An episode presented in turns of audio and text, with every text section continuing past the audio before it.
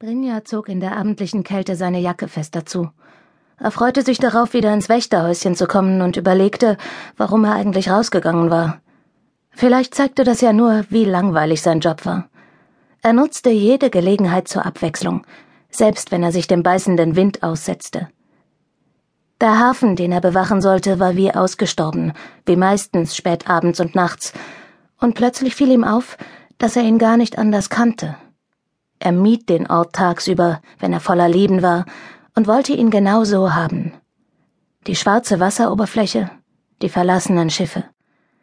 Am liebsten wollte er gar nicht sehen, wie der Hafen in seiner Abwesenheit zum Leben erwachte, um nicht feststellen zu müssen, wie unwichtig er letztendlich war.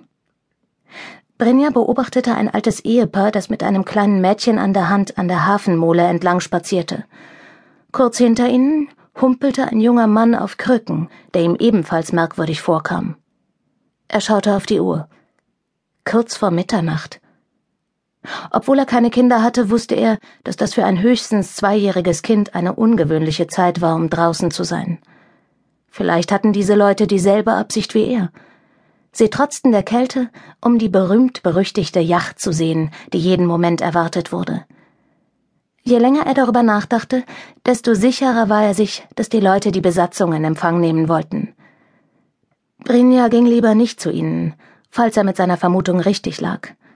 Sie hatten nämlich einen Anlass, während er von purer Neugier getrieben wurde. Natürlich konnte er ihnen vorflunkern, er hätte etwas zu erledigen, aber er war ein schlechter Lügner und fürchtete, sich dabei nur noch tiefer zu verstricken. Um nicht tatenlos herumzustehen, ging er zu dem kleinen Lieferwagen mit dem Logo vom Zoll. Das Fahrzeug war vor einer halben Stunde aufs Hafengelände gefahren und parkte an einer Stelle, von der man den Hafen gut überblicken konnte. Vielleicht würden ihn die Zöllner in den Wagen lassen, dann müsste er nicht mehr frieren. Er klopfte auf der Fahrerseite an die Scheibe und wunderte sich, dass drei Zöllner in dem Auto saßen. Normalerweise kam nur einer, höchstens zwei.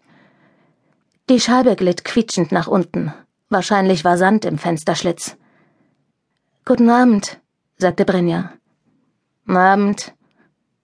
Der Mann am Steuer übernahm das Reden. Die anderen beobachteten aufmerksam den Hafen. Sind Sie wegen der Motorjacht hier? fragte Brinja. Er bereute es bereits zu ihnen gegangen zu sein, und seine Hoffnung eingelassen zu werden schwand. Ja, der Fahrer wandte seinen Blick von Brinja ab und glotzte ebenfalls auf den Hafen. Wir sind nicht wegen der Aussicht hier. Warum sind Sie denn zu dritt? Brinjas Worte wurden von kleinen Atemwölkchen begleitet, aber die Männer schenkten ihnen keine Beachtung. Da stimmt was nicht. Hoffentlich nichts Schlimmes, aber es war Anlass genug, uns loszuschicken. Der Fahrer zog den Reißverschluss seines Anoraks hoch. Sie haben nicht auf den Funkruf reagiert. Vielleicht ist ihre Anlage kaputt, aber man kann ja nie wissen. Brinja zeigte auf die Leute, die an der Hafenmole standen und warteten.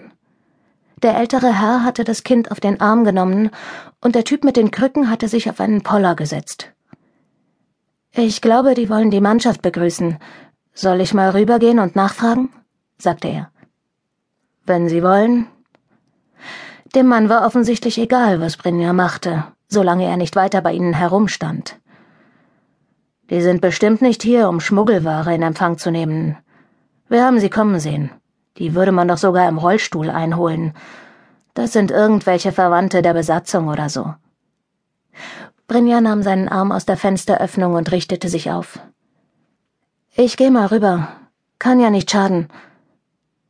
Zum Abschied hörte er nur das Quietschen der Fensterscheibe, die wieder hochfuhr.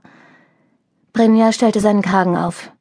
Die Leute da hinten waren bestimmt freundlicher als die Zöllner, auch wenn sie ihn nicht in ein warmes Auto einladen konnten. Eine einzelne Möwe machte mit einem Kreischen auf sich aufmerksam und erhob sich von einer erloschenen Laterne zum Flug. Brinja beschleunigte seine Schritte, während er der Möwe nachsah, die auf die schwarze Konzerthalle Harper zuflog und dann verschwand. Hallo, sagte er. Die Leute erwiderten seinen Gruß nur zögerlich. Ich bin der Hafenwärter. Warten Sie auf jemanden? Trotz der Dunkelheit war die Erleichterung in den Gesichtern der beiden älteren Herrschaften nicht zu übersehen. Ja, unser Sohn und seine Familie müssten jeden Moment eintreffen.